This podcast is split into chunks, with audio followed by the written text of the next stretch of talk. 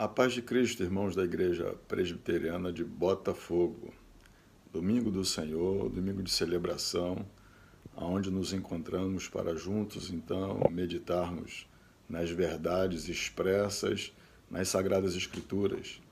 Eu convido os irmãos a abrirem suas Bíblias na carta de Paulo aos Filipenses, no capítulo 4, nos versículos 6 e 7 Assim nos diz a palavra do Senhor. Não andeis ansiosos de coisa alguma, em tudo, porém, sejam conhecidas diante de Deus as vossas petições, pela oração e pela súplica, com ações de graças. E a paz de Deus, que excede todo entendimento, guardará o vosso coração e a vossa mente em Cristo Jesus. É a palavra do Senhor. Irmãos, nós temos vivenciado dias difíceis, dias de enclausuramento, dias de quarentena, dias em que é, não temos conseguido e nem, é, de uma certa forma, é, podemos estar reunidos em comunhão, juntamente com os irmãos nas nossas igrejas. Certamente esse fator é, tem mexido com as nossas emoções, com as nossas estruturas e, de uma certa forma, tem causado em nós a ansiedade. Tempos difíceis, não somente enfrentado por cada um de nós, mas se vamos olhar para a palavra do Senhor, vamos perceber que os nossos irmãos também, a seu tempo, vivenciavam também esses dias difíceis. E é justamente nesse contexto que o apóstolo Paulo é, escreve a sua carta à igreja de Filipos. Aqueles irmãos ali, eles tinham, do apóstolo Paulo uma consideração tremenda, porque por mais que fosse uma igreja é, de pequenos recursos, financeiramente falando, mas é uma igreja que nunca deixou de abençoar a vida ministerial do apóstolo Paulo com a contribuição, com as orações. Então, o apóstolo Paulo ele tinha um carinho tremendo por esses irmãos e a gente percebe esse carinho é, expresso quase que em toda a carta que Paulo escreve é, aos Filipenses. Eu queria então, é, é juntamente com os irmãos, poder refletir como é que nós à luz da palavra do Senhor, nós podemos passar por esses momentos de, de ansiedade. Nós olhamos aqui e o contexto é, vivenciado pelo apóstolo Paulo é, na composição dessa carta, pessoalmente falando, é um contexto muito difícil. O apóstolo Paulo estava preso, o apóstolo Paulo estava é, já com a sua visão comprometida e, e existia uma dificuldade tremenda dele se comunicar com os irmãos, mas ainda assim, mesmo na prisão, mesmo em algemas, o apóstolo Paulo não deixa de expressar o seu carinho, a, a, a, instrução que, como pastor também era, a instrução que ele deveria dedicar e dar às ovelhas do Senhor. E a palavra do Senhor, então, nos dá a primeira lição. Todas as vezes que nós nos sentirmos ansiosos, todas as vezes que sentirmos é, que as nossas emoções não estão sendo controladas, e o quão difícil é controlarmos as nossas emoções, nós precisamos, em primeiro lugar, é, procurar o especialista. Se há alguém que sabe tratar profundamente das nossas emoções, das nossas questões, esse alguém é o Senhor. O apóstolo Paulo, então, ele coloca aqui de uma forma bem didática: Não andeis ansiosos de coisa alguma, em tudo, porém, sejam conhecidas diante de Deus. Nós precisamos fazer conhecido diante de Deus tudo aquilo que nós estamos sentindo, tudo aquilo que nós estamos passando. Certamente, quando nós procuramos aquele que entende de gente, e se existe alguém que entende de gente, esse é Deus. Foi Ele quem nos formou, foi Ele quem nos fez, e cabe a nós, então, usar essa primeira ferramenta, a consulta ao especialista. A palavra do Senhor, então, nos, nos mostra e nos assevera e nos ensina de que nós devemos colocar tudo diante do Senhor. Não esconder nada. Irmãos, com Deus não dá para barganhar. Nós precisamos nos esvaziar na presença do Todo-Poderoso, na certeza de que Ele, como sendo o grande especialista, certamente estará cuidando é, de cada um de nós. Em segundo lugar, nós observamos aqui a palavra do Senhor, então, nos mostrando uma outra lição para esses momentos difíceis da nossa caminhada. O texto continua e nos diz assim: Não andeis ansiosos de coisa alguma, em tudo, porém, sejam conhecidas diante de Deus as vossas petições pela oração e pela súplica com ações de graças. A segunda lição é justamente a aplicação do remédio.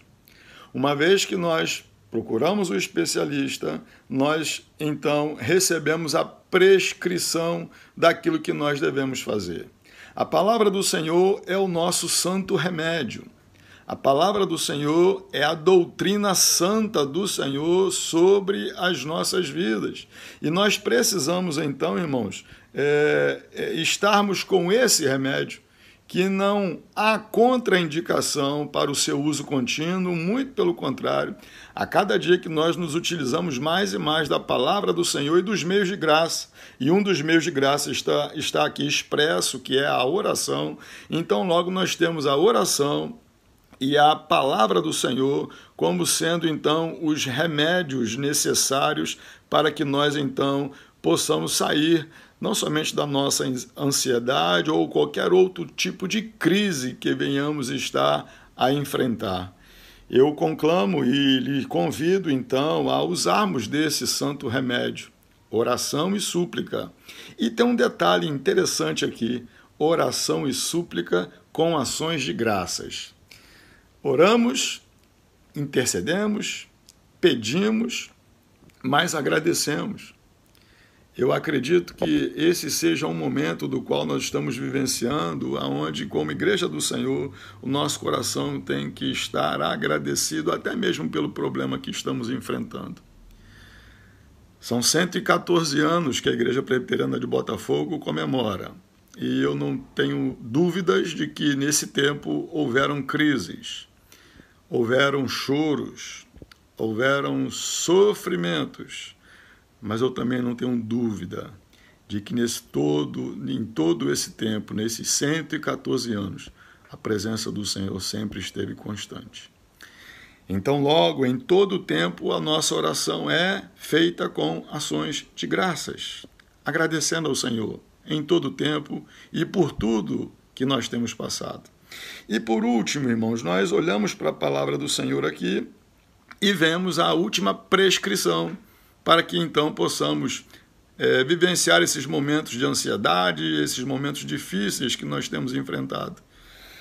Após procurarmos o especialista, após nos utilizarmos dos remédios que são prescritos pelo especialista, nós então buscamos o repouso que só o Senhor sabe e pode dar. O verso 7 diz assim: E a paz de Deus, que excede todo entendimento, guardará o vosso coração e a vossa mente em Cristo Jesus.